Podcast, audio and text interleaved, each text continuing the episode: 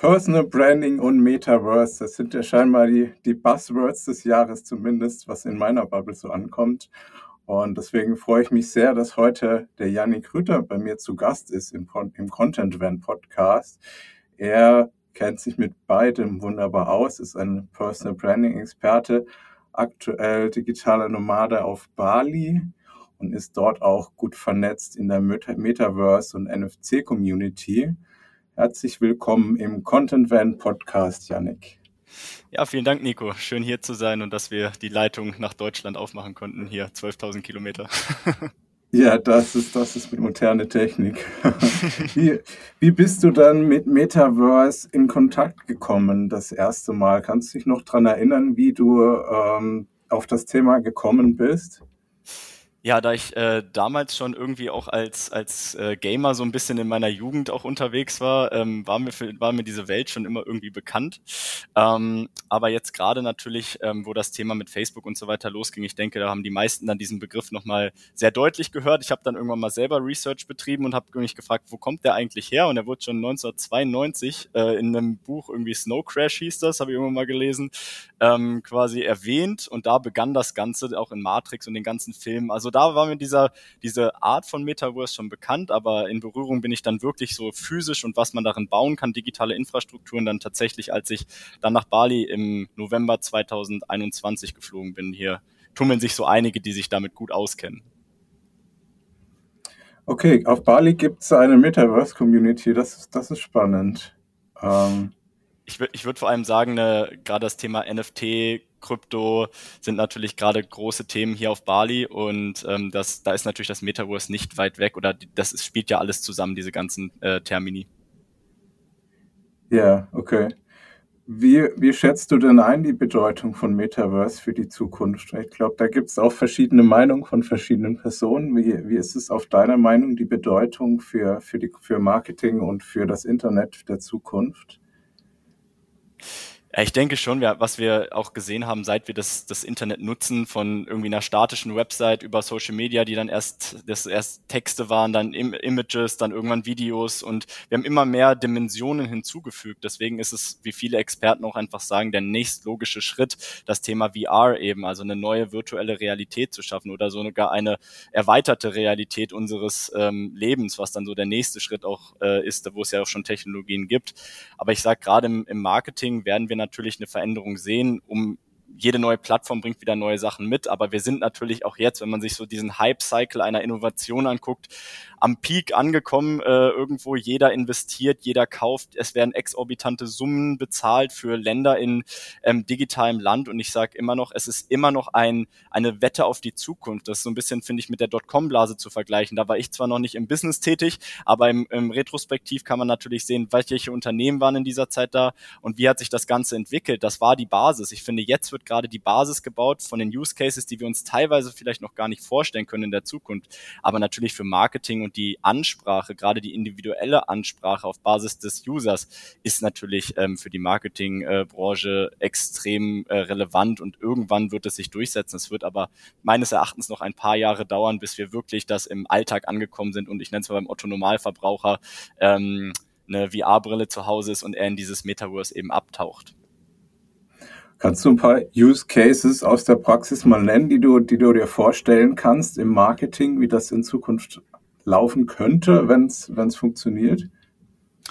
Unterschiedlich. Also man kann auch gerade, wenn man jetzt mal auf Fashion Brands geht, also ich denke, jede Branche bringt so eine unterschiedliche ähm, ja, Möglichkeit mit dort drin was zu machen. Mal, manche mehr, manche weniger, aber gerade jetzt, wenn man in den Fashion-Bereich zum Beispiel geht, dass ein Avatar, wir reden ja viel von Avataren, wir nehmen ja eine neue ähm, ich nenne es mal Identität in diesem, in diesem Metaverse an und ich bin sehr, sehr gespannt, weil das ist ja auch unser Thema, so Personal Branding. Man verändert so ein bisschen sein Gesicht. Äh, verändert man es, ist auch eine Frage. Also ich habe da ja auch, ich bin da ja auch erst am Eintauchen in diese Welt, so wie jeder. Wir wissen ja nicht, wie wir uns da drin bewegen werden.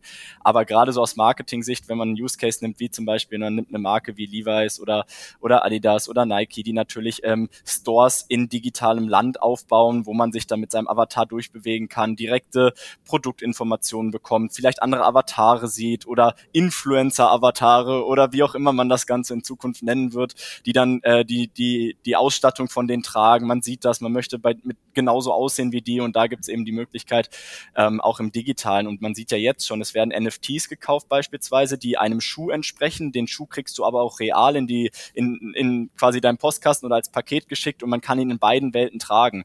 Und da sieht man natürlich schon ein extremer Upsell für jede Marke, ähm, das auf zwei Wegen zu fahren. Deswegen die Use Cases, glaube ich, wenn man das nimmt und das weiterspinnt, sind ja mannigfaltig extreme Verknüpfung auch von, von Offline und Online. Äh, so, so fühlt sich das jetzt an. Ich glaube, auch durch das Hinzufügen dieser neuen Dimension schaffen wir es halt wirklich von diesem, ähm, wir präsentieren etwas im Internet als Werbung und als Marketing und Leute ähm, bekommen es zu, einfach nehmen es auf und lesen es. Ähm, es ist eher so in eine Richtung kommuniziert. Das hat natürlich Social Media durch Interaktion schon mal ein bisschen aufgeweicht, durch Kommentarfunktionen und so weiter. Aber wenn es dann halt anfängt, wirklich, du bist physisch dort. Du hast ein, ein visuelles Erlebnis, ein, ein Tonerlebnis beispielsweise, vielleicht irgendwann sogar ein Gefühlserlebnis, wenn diese Ebene auch noch hinzugefügt wird. Dann fangen mhm. wir natürlich an, nochmal ein ganz anderes Branderlebnis zu haben und durch Content und durch verschiedenste Inszenierungen Dinge zu erreichen, die uns, glaube ich, heute noch gar nicht so richtig ähm, vor Augen schweben können, weil es so weit noch weg klingt, dir die Technik äh, noch gar nicht so weit ist. Ja, jetzt hast du die Avatare angesprochen und Personal Branding ist ja uns auch unser beider Thema. Das ist, finde ich, super spannend, weil, also für mich ist Personal Branding eher, also, dass man real sich zeigt, die Person so auftritt, wie sie persönlich ist. Ähm, und Metaverse ist jetzt aus meiner Laiensicht da äh, eine, eine digitale Plattform, wo es, wo es schwer ist, real, äh, reale Menschen zu zeigen. Wie, wie verstehst du Personal Branding in Verbindung mit Metaverse oder was ist da, was ist da möglich?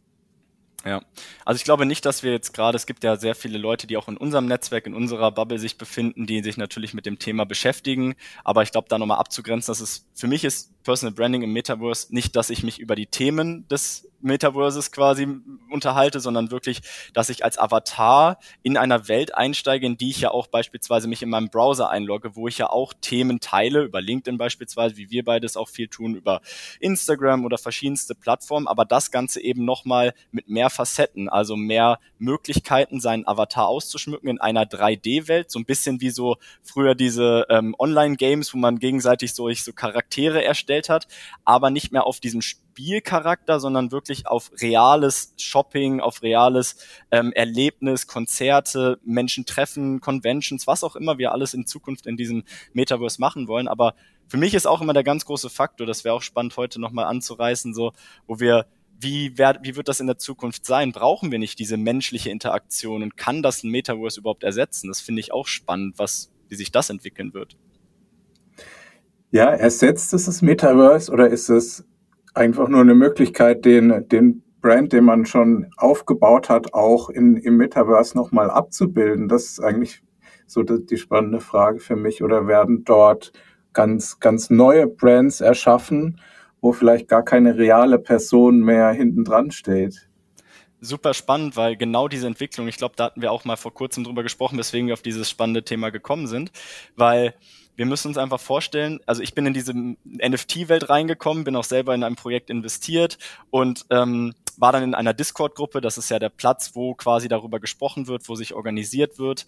Und ähm, dann bin ich dort reingekommen und dort waren kryptische Namen. Dort war keinerlei klarer Name, den ich mir irgendwo zuordnen konnte. Und ich wusste, Teile dieser Menschen sind auf Bali. Und ich bin gerade mit denen vielleicht sogar im gleichen Café, weil wir immer so eine relativ gleichen Ort haben. Und ich wusste aber nicht, welcher Name zu wem zuzuordnen ist. Und das war für mich total schwer. Und ich habe mich gefragt, wieso machen wir das eigentlich so? Und ich habe mich mit den Leuten, die da sehr tief drin sind, die in Discord gefühlt leben, auch darüber unterhalten. Ich so, wie macht ihr das denn? Das ist super schwer, als Außenstehender da reinzukommen und erstmal zu verstehen, wer seid ihr denn überhaupt? Und ich glaube, dass wir irgendwann die Richtung hinkriegen, dass wir ja, wieder auch mit unseren Gesichtern in diesem Metaverse auftauchen oder beziehungsweise uns sehr verknüpfen, nicht nur über einen Avatar, sondern auch unser Avatar uns vielleicht sehr ähneln wird. Ähm, es aber genauso Leute gibt, die das vielleicht gar nicht wollen und sich eine, ich nenne es mal so eine Fake-Identity aufbauen im Online-Bereich. Da sehe ich sogar fast schon ein Risiko, dass man so ein bisschen zu sehr in dieser Welt lebt, weil ich finde, diese diese Fusion von dieser einen Welt, um Dinge möglich zu machen, wie beispielsweise ein Influencer, der zu seiner Community spricht, aber nicht einfach über einen Instagram Live, wo sich Leute Dinge angucken, sondern er kann interagieren mit einem Avatar, er kann beispielsweise ein Foto, die Avatare können ein Screenshot oder wie auch immer man das in Zukunft nennen wird, machen. Und man sieht einfach, wie, wie, wie mannigfaltig die Möglichkeiten sind, aber ich bin sehr gespannt, ob wir mit unserer Identität da sehr viel auftauchen werden. Also das ist wirklich eine gute Frage. Wie ist es denn aktuell mit den Personen, mit denen du jetzt im Kontakt warst? Diese ganzen kryptischen Namen, sind das, also sind die schon aktiv im Metaverse und bilden die sich dort als, als sich, als Person ab oder kreieren die ganz neue Persönlichkeiten? Ähm, also das vom Nutzungsgrad, was da gerade passiert, ähm, finde ich, ist das Metaverse noch total in den Kinderschuhen. Also es werden digitale mhm. Infrastrukturen gebaut. Es werden auch ähm, wirklich interessante Geschäftsmodelle aufgebaut. Auch ähm, große Marken natürlich wie Nike, Adidas sind natürlich auch gerade bei Sandbox in diesem digitalen, in dieser digitalen Land, wo du das kaufen kannst. Die sind natürlich dort sehr investiert und machen da sehr viel.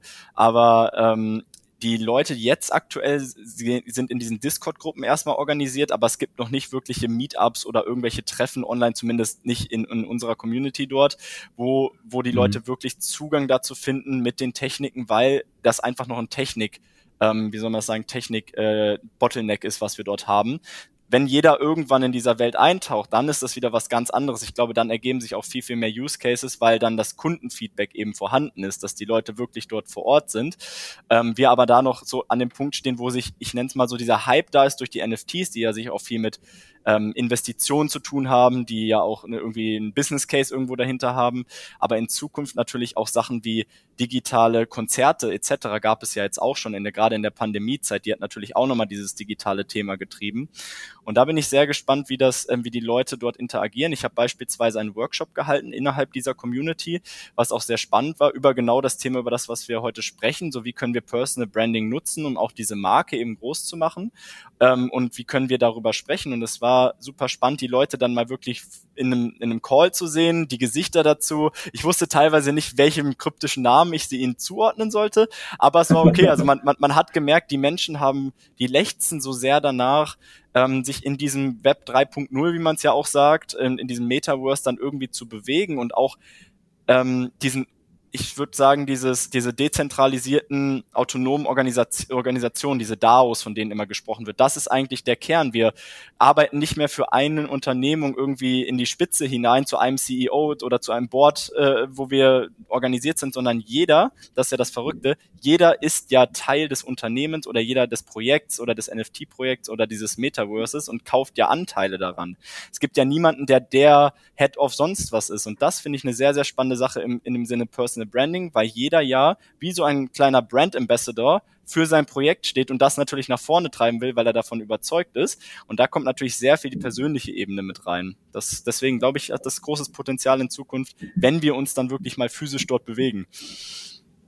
Oder virtuell, wie man es auch immer nennen mag. Physisch virtuell, ja. Ja, es ist an sich eine Mischung. Also wenn man, wenn man sich als Person dort ab, abbildet, wenn man als Personal Brand dort selber auftritt. Ja wie, wie du sagst, finde es auch spannend, ähm, das, das als Ergänzung zu sehen zum, zum echten Brand, halt auch dort digital aufzutreten.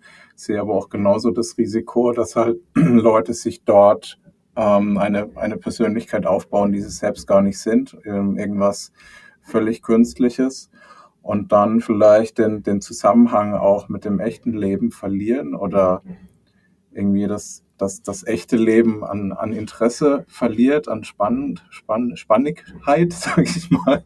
Und das, das wäre schade. Trotzdem, ja. Ja, also ich finde es auch, ich, ich darf ja hier äh, auf Bali aktuell leben und das ist, hier geht's ja wirklich sehr viel um die Connection zu sich selber, zu den Menschen. Mhm. Also wir, wir, wir reden ja, das ist ja so das Hauptthema hier, vielleicht ist es Selbstfindung, vielleicht ist es Connection zur ähm, irgendwie zur, zur Natur, zu, zu sich selber. Also sehr viele Treatments und so weiter sind ja auch genau hier drauf ausgelegt. Und dann redet man natürlich auch über Bali als die Hauptstadt des, ähm, so ein bisschen die Krypto-Hauptstadt. Hier sind ja sehr viele Kryptomillionäre auch, die sich natürlich auch die Währung, ähm, also Kryptowährungen sind natürlich auch sehr eng verbunden mit dem Metaverse, weil natürlich in Ethereum oft gezahlt wird, in verschiedensten Währungen.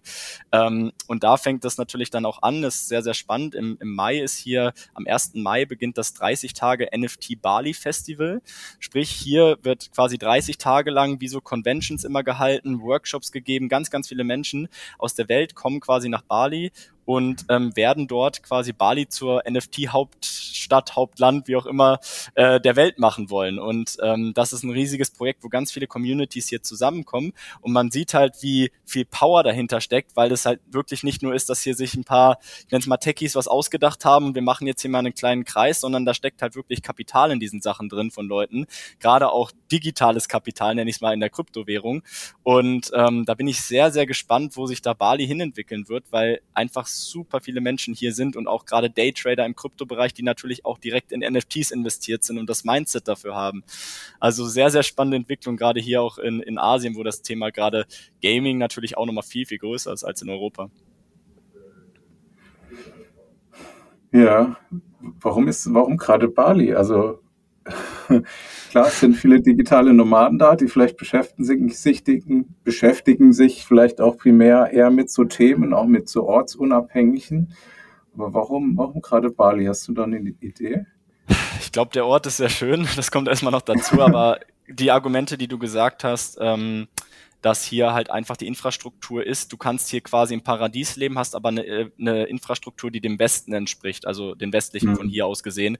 Sprich, du hast hier die Möglichkeiten, dann ähm, kommt natürlich das Kapital mit den Menschen, die dann sagen, hey, ähm, wir wollen an einem schönen Ort leben, wir sind nicht ortsgebunden, wir haben uns im digitalen Bereich meist Geschäftsmodelle schon aufgebaut, deswegen leben die Menschen auch dann hier. Dann sind sie digital sowieso affin, fangen an, in Kryptowährung auch sich mhm. direkt adaptiert zu haben, vielleicht vor ein paar Jahren, sind damit vielleicht auch nochmal äh, finanziell sehr, sehr frei geworden und fing dann irgendwann an, eben auch auf Bali-Dinge. Aber es gibt auch sehr, sehr viele andere Hotspots auf der Welt. Da bin ich gar nicht mhm. der Experte dafür zu sagen, wo die alle sind. Ähm, aber Bali ähm, und die Leute, die ich auf jeden Fall hier kenne, die fangen schon an, hier ähm, wirklich große Wellen zu schlagen. Ich kenne immer mehr Leute, die auch für das Festival hierher kommen. Das ist schon eine sehr, sehr spannende Nummer. Ähm, wie viel, wie, wie die Leute auch eine Revolution in dieser Art des des Arbeitens, weil es geht ja sogar auch tatsächlich darum, nicht nur sich in, als Avatar, als User zu sehen, sondern das sind ja ganze Business Cases für Brands dahinter, gerade im Marketingbereich. Also mit dem Collective sozusagen, so heißen wir oder wo ich auch Teil davon bin und den Workshop gegeben habe, haben wir quasi ähm, begleiten wir vom Coden des, äh, wenn du einen Token auf die Welt bringen willst, nenne ich es mal, ähm, der, der kaufbar ist für eine Brand, bis hin zu äh, ähm, Strategien im Marketing oder ähnlichem für gerade Web3 Unternehmen oder beziehungsweise Web3 ausgelegte Unternehmen für die Zukunft. Und der Bedarf ist riesig. Es ist wirklich, wirklich verrückt, wie, wie alle jetzt halt draufspringen. Aber keiner weiß so richtig, ist das die Zukunft oder tun wir jetzt gerade Dinge, die vielleicht in zwei Jahren schon gar nicht mehr dem Status entsprechen. Aber First Mover wollen sie alle sein. Was kann man denn jetzt konkret machen als Unternehmen oder als Person, wenn man dort äh, aktiver werden möchte? Allgemein finde ich es super spannend, einen Case, den wir zum Beispiel in, in unserem Projekt jetzt hatten, wo ich mit beteiligt war. Da war es halt so, dass wir ähm, digitales Land in Sandbox, also gekauft haben, eine Parzelle, ich glaube, die ist neben Atari gelegen. ähm, von der, von äh, da haben wir quasi digitales Land und gleichzeitig ist das ganze Land auch verknüpft mit einer realen Wohnung, äh, die in quasi ein Loft, was in Manchester ist. Sprich, du kaufst quasi Real Estate Anteile, so kaufst dir eine Immobilie oder Teile einer Immobilie, die natürlich klein gehackt sind zu kleinen möglich, also zu kleinen NFTs, zu kleinen Bildchen, die eben dir Rechte damit geben, die dich beteiligen an dem Community, an der Community, die dir Möglichkeiten geben, auch finanziell daraus was zu ziehen und so wächst diese Community Wallet immer größer und es wird mehr Real Estate gekauft, die dann wieder den Nutzern zugute wird. Je größer das wird, dann gibt es gewisse äh, Specials in diesem in dieser ganzen Welt und das finde ich ist schon sehr sehr spannender Use Case. Das heißt auch Dual World Fusion einfach so von der Art her dieses diese duale Welt, dieses reale, das ist das erste NFT Projekt, so haben es wir auf jeden Fall betitelt, das nicht auf null gehen kann, weil es gibt ja dieses Backup der Wohnung Wohnung oder dieses, dieses Loft, was eine mhm. halbe Million Euro wert ist. Sprich, mhm. da hast du das schon und dann gibt's halt mehrere, viele Holder, die in dem ersten ähm, in dem ersten Schwung quasi werden 1600, meine ich, sind es, ähm, NFTs gemintet und jedes NFT entspricht quasi einem gewissen Prozentanteil an dieser Wohnung und an dem digitalen Land und alle Einnahmen, die darüber generiert werden. Das finde ich natürlich einen sehr, sehr spannenden Use Case und das kann man natürlich weiterdenken. Ähm, aber das ist einer, der wirklich real ist und wo jetzt gerade ein Store designt wird auf unserem digitalen Metaverse-Land in Sandbox, wo dann eben auch Brands sich platzieren können und wir quasi Infrastruktur bieten für Brands und wie so einen Einkaufsladen. Okay, verrückt. Das, das ist mir jetzt zu weit, um es mir vorstellen zu können. okay, also die, die, Wohnung als Hintergrund verstehe ich ja. Und jeder, der anteilig ähm, das digitale Land kauft, bekommt auch anteilig den gleichen Anteil von dieser physisch existierenden Wohnung in Manchester. Genau. So ist das aufgeteilt, genau. Also ich bin Halter eines äh, partiell von einer ähm, Wohnung in Manchester quasi und von dem digitalen okay. Metaverse in Sandbox und habe dann meine Anteile dran. Und gleichzeitig ist es natürlich super spannend zu sehen, dass sich jemand dass diese ganzen Metaverse und ähm, NFT-Projekte natürlich auf einer Ebene passieren, wo Menschen einfach ähm, eine Roadmap, also es geht sehr viel um Vision, weil super viele Projekte werden noch zerplatzen. Das wird passieren, weil die nicht gebackupt sind. Wir haben auch schon viele zerplatzen sehen jetzt in den letzten Monaten. Also werden Leute viel, viel Geld verlieren, da werden Leute viel, viel Geld auch machen, aber da, wo eben schnelles Geld möglich ist, ist auch viel Kriminalität wieder. Also es geht viel, es ist noch sehr, sehr in der Findungsphase, sprich, wie, ich schon vorhin gesagt habe, im Hype-Cycle sind wir an dem höchsten Punkt. Alle gehen rein, alle wollen Teil davon sein, keiner weiß aber, was er macht. Und da haben wir halt auch versucht, schon aufzuklären drüber. Und jetzt wird so langsam, wir werden dann den Crash erleben, ist eigentlich der Innovationszirkel, wir werden den Crash erleben, aber wir bauen jetzt in diesem Crash aus den Learnings die Basis, dass das langfristig geht, aber langfristig, da rede ich von fünf bis zehn Jahren, bis wir wirklich an den Punkt kommen, wo es massentauglich wird in der Art und Weise. Okay, das ist das Konzept dann mit der Wohnung hinten dran, dass es ähm, nicht einfach so crashen kann wie, wie andere Projekte. Okay. Und diese, Richtig, genau. diese Wohnung, also beide Grundstücke oder, oder auch die Wohnung für, äh, generieren beide Umsatz, oder? Was genau, wird, die, was die, wird mit die, dem gemacht? Genau, der geht in die Community Wallet und dann gibt es immer, das ist ja auch das so, da gibt es natürlich jemanden, der mir diese Wohnung mal kaufen musste.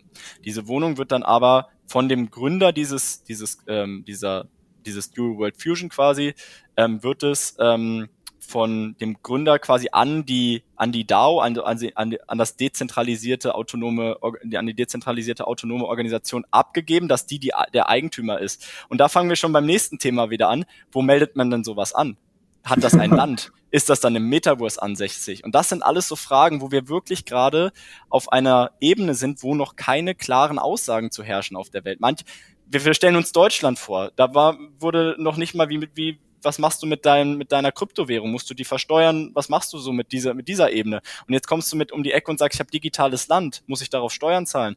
Passiert da irgendwas mit? Und da gibt's jetzt mittlerweile Länder, die natürlich schon in die Richtung gehen und sagen, hey, da, da ähm, entwickeln wir eben die Möglichkeiten. Aber mhm. hier sehen wir ganz klar, das wird eben dezentralisiert geleitet und wenn Dinge ausgeschüttet werden in diese Community Wallet. Da liegt quasi das gesamte Geld drin, was auch ich beispielsweise bezahlt habe für meine Anteile. Da wird von der Community per Voting entschieden, was wird mit diesem Geld gemacht. Beispielsweise soll ein neues, soll eine neue Area gekauft werden in, im Metaverse, soll das so ausgestattet werden und es ist immer per Voting quasi eingeordnet. Jeder hat das gleiche Stimmrecht. Und so schaffen wir es eben, da Schritt für Schritt die einzelnen Roadmaps durchzugehen. Und die Roadmap ist quasi das, was so vorher vorgegeben würde, aber die Community bestimmt immer, in welche Richtung es geht. Ach cool, okay. Mhm, mhm. Genau. Und in dem Einkaufszentrum, wer, wer geht dann da rein in eurem, wie du es jetzt genannt hast, in dem, in dem Metaverse-Grundstück? An, an wen vergibt ihr diese Parzellen? Äh, ich glaube, an dem Punkt sind wir noch lange nicht. Es geht erstmal jetzt wirklich darum, mhm. das zu coden, dann in die Richtung zu gehen. Also da bin ich auch nicht tief im Loop drin. Äh, das sind dann wirklich die Entwickler, die, die Leute, die das Projekt wirklich intensiv nach vorne treiben. Ich habe eher so beratend tätig gewesen, war mit in der Community drin, weil das Schöne ist, alle arbeiten daran mit. Das sind nicht nur irgendwie zehn Leute, die sich jetzt denken, ja, ich mache das. Natürlich gibt es manche Leute, die so Art Community Manager sind, die sich darum kümmern, neue Leute auch eben, dass die Leute reinkommen, dass die Leute ihre Assets mit reinbringen, weil jeder ja daran interessiert ist, dass dieses Projekt langfristig funktioniert, weil sonst hätte er sich ja nicht eingekauft mhm. da rein. Mhm. Und jeder gibt auch seins mit rein. Beispielsweise habe ich auch meine meine Leistung quasi da reingegeben und dann habe ich gesagt, so hey, das, das habe ich gerne. Und dann habe ich gesagt, ich möchte dafür nichts haben. Dann haben sie gesagt, hier hast du weitere Anteile an unserem Projekt als Bezahlung quasi. Und da ah, siehst du mhm. wieder diesen Community-Gedanken, dass es wirklich um diese Sache geht, dass jeder Teil davon ist und je mehr du Input gibst von dir, desto größer wird auch dein Anteil an dem Gesamten werden. Und das finde ich eine ganz schöne Idee, weil wenn wir jetzt uns ein normales Unternehmen vorstellen, gut, wir beide sind selbstständig, ähm, wir arbeiten für uns selber, aber ein Arbeitnehmer geht mit einem Lohn am Ende des Tages nach Hause. Aber jemand, der in einer Web3-Unternehmen ist, der hat quasi, der arbeitet jeden Tag für dieses Unternehmen ähm, und ist quasi Teil dieses Unternehmens und ihm gehört Teile dieses Unternehmens durch seine, ähm, durch den Kauf dieses NFTs. Aber wie das dann in Zukunft sich verhält und wie diese Organisation rechtlich sich auch in verschiedenen Ländern verhält, da habe ich mit sehr schlauen Menschen sprechen dürfen, die sich auch viele Fragen gestellt haben dazu. Aber es hört sich erstmal sehr gerecht an, wenn jeder für seine Arbeit ähm, dass die Entlohnung kriegt, was sie auch wert ist und nicht für einen größeren arbeitet. Also das ja. hört sich spannend an für mich.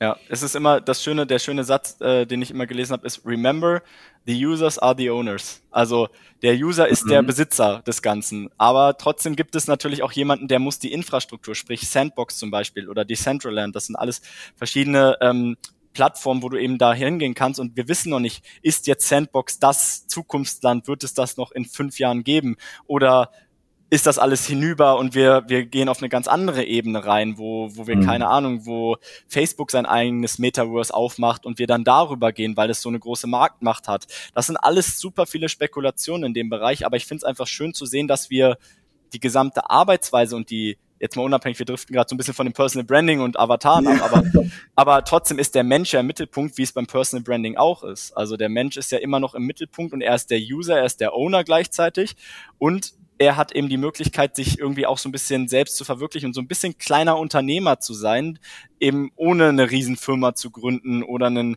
einfach durch diese Commun durch diesen Community-Gedanken. Das finde ich sehr schön, diesen Gedanken in Zukunft ob wir dann die Verbindung im digitalen Web 3 so aufrechterhalten können, wie wir es menschlich können, das lassen wir jetzt mal der Zukunft überlassen. Ja, da ist dann auch wieder die Verbindung zum Personal Branding, dass jede Person als sich selber auftritt, jede Person von sich aus an was arbeitet und auch ähm, selbst an, an vielen Sachen beteiligt ist, statt ähm, sagen wir, als, als Arbeitsmaschine irgendwie für, für ein größeres Ziel zu arbeiten. Genau. Da, super spannend, was du auch sagst, dieses, dass wir eigentlich jeder, der daran beteiligt ist, so eine intrinsische Motivation hat, dass das ja. Projekt nach vorne geht. Und jeder hat ja auch eine persönliche Entscheidung getroffen. Da sagt ihm ja kein Arbeitgeber, du musst jetzt davon ja. überzeugt sein und uns unterstützen, obwohl du es vielleicht gar nicht bist und das nur für deinen Lohn am Ende des Tages machst. Ist ja auch kein Problem. So funktioniert unser aktuelles System ja, dass wir das manchmal müssen. Schön, wenn wir es auch aus voller Inbrunst sagen können, aber wir sind Teil davon. Sprich, jeder hat ja seine individuelle Geschichte ähm, zu, diesem, zu diesem Projekt. Und wenn er anfängt, diese zu erzählen, dann fangen wir schon an, über Personal Branding zu sprechen, weil wir erzählen dann unsere Erfahrungen und unsere Motivation, dort einzusteigen.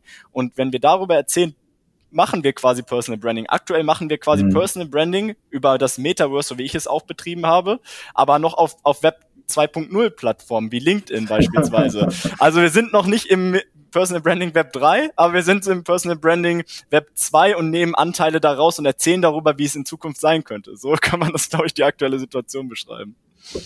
Okay, dann spielen wir doch mal ein bisschen rum. Wie könnte es in Zukunft sein?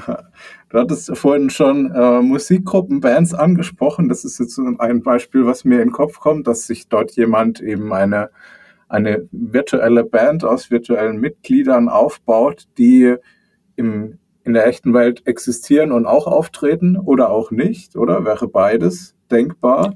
Ja. Was wären denn noch für, was könnte man denn noch für Beispiele spinnen?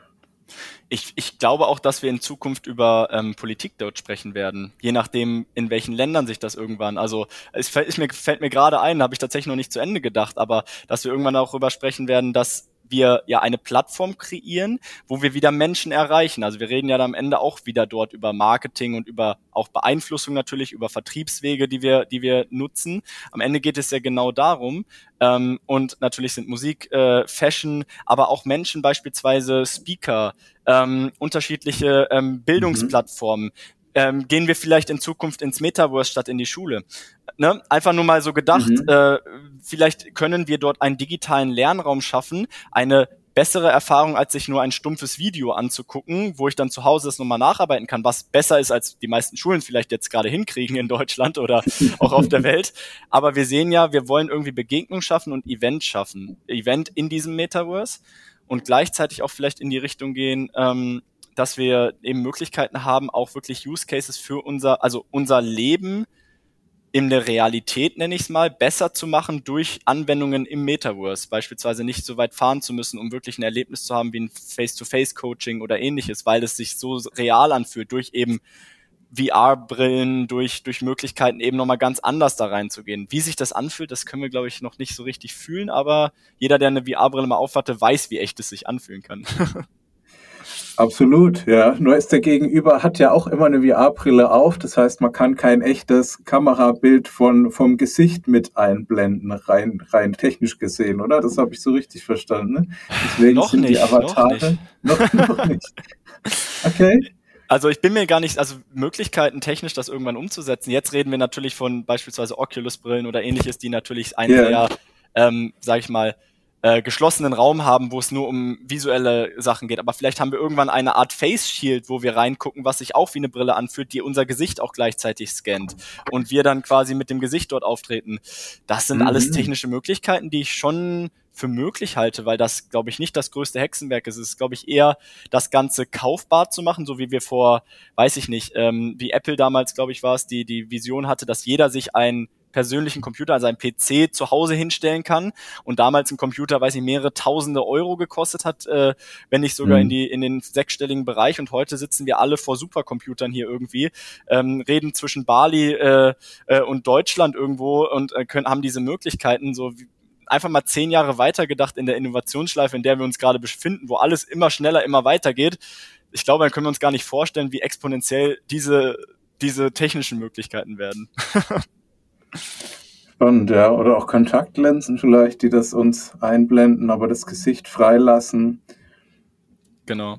Also in die Richtung sind ja die Gedanken schon sehr, sehr weit gegangen, auch bei Vordenkern. Und ich glaube, da sind wir schon auch in der Entwicklung weiter, als wir jetzt beide glauben. Man hat ja schon vieles auch gesehen, was Robotik kann, was, was eben dort auch mit dann ähm, visuellen Erfahrungen möglich ist. Und ich glaube schon, dass es uns in vielen, vielen Bereichen im Leben weiterhelfen kann. Ob es vielleicht sogar eine Art ähm, auch in der, in der Medizinbranche ankommt, dass Leute äh, Techniken üben, beispielsweise wie äh, Ausbildungsberufe. Mhm. Man muss nicht mehr irgendwo hinfahren und beispielsweise du willst ähm, Mechaniker werden, der analog arbeiten muss für die Deutsche Bahn.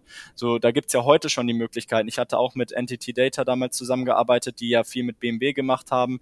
Und da hat man auch gesehen, die, die wurden geschult, indem indem sie VR-Brillen auf hatten und haben gelernt, wie ein BMW zusammenzubauen ist, ähm, an gewissen, mhm. in der, in der Manufaktur, äh, da wo sie eben die, die, die, die, die Autos gebaut haben und in der Ausbildung haben sie es halt per VR gelernt. Ähm, solche Möglichkeiten sind natürlich spannend und dann macht man Lernhubs dort auf und ähm, zwischen Erlebnis und Bildung und gleichzeitig wahrscheinlich noch vielen, vielen Use Cases, die uns jetzt gar nicht alles einfallen, ähm, kann man, glaube ich, so viel noch spinnen in der Zukunft. Ähm, mhm. wenn wir erstmal alle da, alle vor Ort sind. Ja, auch Produkte sich besser angucken zu können, in, in 3D drehen können, vielleicht auch haptisch anfassen können, ohne ja. sie, äh, ohne sie erstmal bestellen zu müssen. Das ja. stelle ich mir auch sehr spannend vor. Wenn du in so einen virtuellen Laden reingehen kannst und die Klamotten anfassen und fühlst, wie, das, wie sich der Stoff anfühlt ja. und kannst an deinem an, an deinem Avatar schon mal anziehen und gucken auch, wie es dir steht, ob es dir passt sogar, ob die Länge auch überhaupt stimmt und so weiter. Ob es mit deinen anderen Klamotten zusammenpasst, könntest du ja auch ausprobieren. Das fühlt sich ja. spannend an. Ja. Auch spannend, wenn, wenn man so eine... Ja, sag du es. Ja, wenn du in einem in, in einer Veranstaltung, irgendwie in einer Fortbildung drinne sitzt und hast die anderen Menschen auch um dich rum, mit denen du auch sprechen kannst und dich austauschen kannst, wie das bei einem Vorort, bei einer Vorortveranstaltung wäre und nicht nur ähm, in, in viele Kamera reinguckst. Das fühlt sich für mich auch spannend an. Also gerade der Case da nochmal rein mit dem Klamotten fand ich sehr, sehr interessant, yeah. wie du das gerade gesagt hast, weil stell dir vor, du kannst da, gehst in eine Kammer rein vorher. Es gibt jetzt dann so Bodyscan-Sachen, wo du einmal deine Maße scannen kannst. Da gehst du rein und dann kannst du die hochladen auf deinen Avatar. Sprich, du hast auch vielleicht eine Nachhaltigkeitskomponente drin, dass du gar nicht mehr so viel mhm. Waste hast mit Klamotten, die zurückgeschickt werden. Du kannst sie vielleicht dir sogar viel genauer anfertigen lassen. Du hast weniger Lieferwege und, und, und. Also da gibt's ja, gibt's ja auch wirklich Cases, die vielleicht sogar in der nachhaltigen Ebene oder man ist, wie du gesagt hast, in einem, in einem Konzert oder in einem Vortrag, wo man sich beispielsweise mit jemandem connectet, man schreibt parallel, hört aber auch zu und ist quasi auch in dieser Welt und du sitzt bei deinem Sitznachbarn, kannst dich aber kurz muten quasi für den, für den Vortrag und dich mit ihm neben dir connecten in einem anderen Raum quasi, kurz ausblenden alles und darüber sprechen, weil du gerade einfach ein interessantes Gespräch hast und dann wieder zurückspringen, vielleicht sogar in den Vortrag zurückspringen, weil er aufgezeichnet wurde in dieser Zeit und gar nicht zu verpassen. Also diese Gedanken, ja. Als halt das Verrückte, das ist alles möglich, weil Zeit quasi ja stehen bleiben kann im Metaverse. Keiner sagt ja, dass sie weiter tickt. Stimmt, du könntest auch zurückspulen oder es dir nochmal angucken, was du verpasst hast und es nochmal genauso erleben. Oh Gott, du könntest ja, könntest ja aufzeichnen, was du erlebst und und besonders spannende äh, Momente immer noch mal wieder erleben. Oh Gott, ist, ob man das überhaupt möchte. Absolut. Und ich glaube, da sind wir gar nicht nur im Metaverse, sondern irgendwann sind wir da auch bei der ähm, bei ähm, AR, also äh, Augmented Reality, also erweiterte Realität in unserem mhm. Umfeld, dass uns irgendwann, so wie wir es aus Filmen kennen, so eine kleine Kamera vielleicht hinter uns her schwirrt, die so fliegt. Wir haben heute Drohnen. Vor vor 10, 15 Jahren konnte sich kein Privatperson eine Drohne leisten. Heute fliegt hier gefühlt mhm. auf Bali jeder um die Gegend und hat so eine Drohne. Man hat schon Angst, dass irgendein Brummer um einen rumfliegt, aber es ist meist nur eine Drohne, die am Himmel da rum, äh, rumsummt. Und irgendwann haben wir die Möglichkeit, das autonom zu steuern, die, die uns folgen zu lassen, was ja heute auch schon möglich ist. Und jeder hat dann aber nur so einen kleinen Cast, den man nicht mal mehr steuern muss und kann sich quasi sein Leben, so, da muss man keine Instagram-Story mehr mit seinem Handy machen, sondern sein, die, die künstliche Intelligenz lädt es direkt hoch und äh, präsentiert es auf was auch immer einer Plattform, vielleicht im Metaverse, vielleicht auf Instagram, wenn wir das noch dann noch haben. 24 Stunden live mit dabei bei deiner Lieblings-Personal Brand. Ja. Das Verrückte Vorstellung. Weiß nicht, ob man das möchte, aber es, zumindest ist die Option ist interessant. Also für, für, für tageweise sowas mal zu erleben, ja. ja. Wenn du, wenn du dem Speaker, dem du auf der Veranstaltung zuhörst, nicht nur die, die eine Stunde mit dabei bist, sondern auch den ganzen Tag, wie er sich vorbereitet, er sie, oder in den Gesprächen danach mit, mit, äh, mit anderen Speakern zum Beispiel oder mit anderen Personen auf der Veranstaltung, wenn man da noch mit dabei stehen kann. Das wäre interessant. Genau. Und sich auch direkt nach Themen zu ordnen, vielleicht auch nicht den Charme zu haben, ähm, zu jemandem hinzugehen, den anzusprechen in Person, sondern in Metaverse sich zu connecten. Vielleicht ist da auch so eine Hemmschwelle, die dann abfällt, ähm, wo man sich nach mhm. Kategorien schon einordnet, wo man sagen kann, hey, ich bin offen für ein Gespräch gerade, ich würde mich gern connecten zu Menschen, gerade auch so in der Networking-Gedanke, so, das sind meine Themen, so direkt reinzugehen, was wir quasi auf LinkedIn auch machen. Wir schreiben ja auch bei LinkedIn rein, was machen wir den ganzen lieben langen Tag. Mhm, dann berichten ja. ein paar von uns darüber, machen quasi Personal Branding damit, aber so kann ich mir quasi einen, ein Profil mit, das viel mehr Facetten hat, weil ich mich ja auch virtuell darstellen kann und gleichzeitig vielleicht auch Fotos von mir hochladen kann, Videos und, und, und. Also ich glaube, das wird einfach, wie ich schon gesagt habe, mehr und mehr Dimensionen hinzufügen von dem, was wir jetzt, jetzt sind wir limitiert, jetzt arbeiten wir mit LinkedIn, so, wir haben auf LinkedIn äh, Möglichkeiten, was gibt Reichweite, so, ja, Slideshows geben Reichweite, wir müssen uns die Dwelltime angucken, wie lange sind die Leute auf dem Post, so, ähm, wir müssen, wir bleiben authentisch, wir müssen natürlich uns ein bisschen am Algorithmus orientieren, aber nicht nur, damit wir nicht irgendwie unauthentisch nur irgendwie Reichweitenposts machen.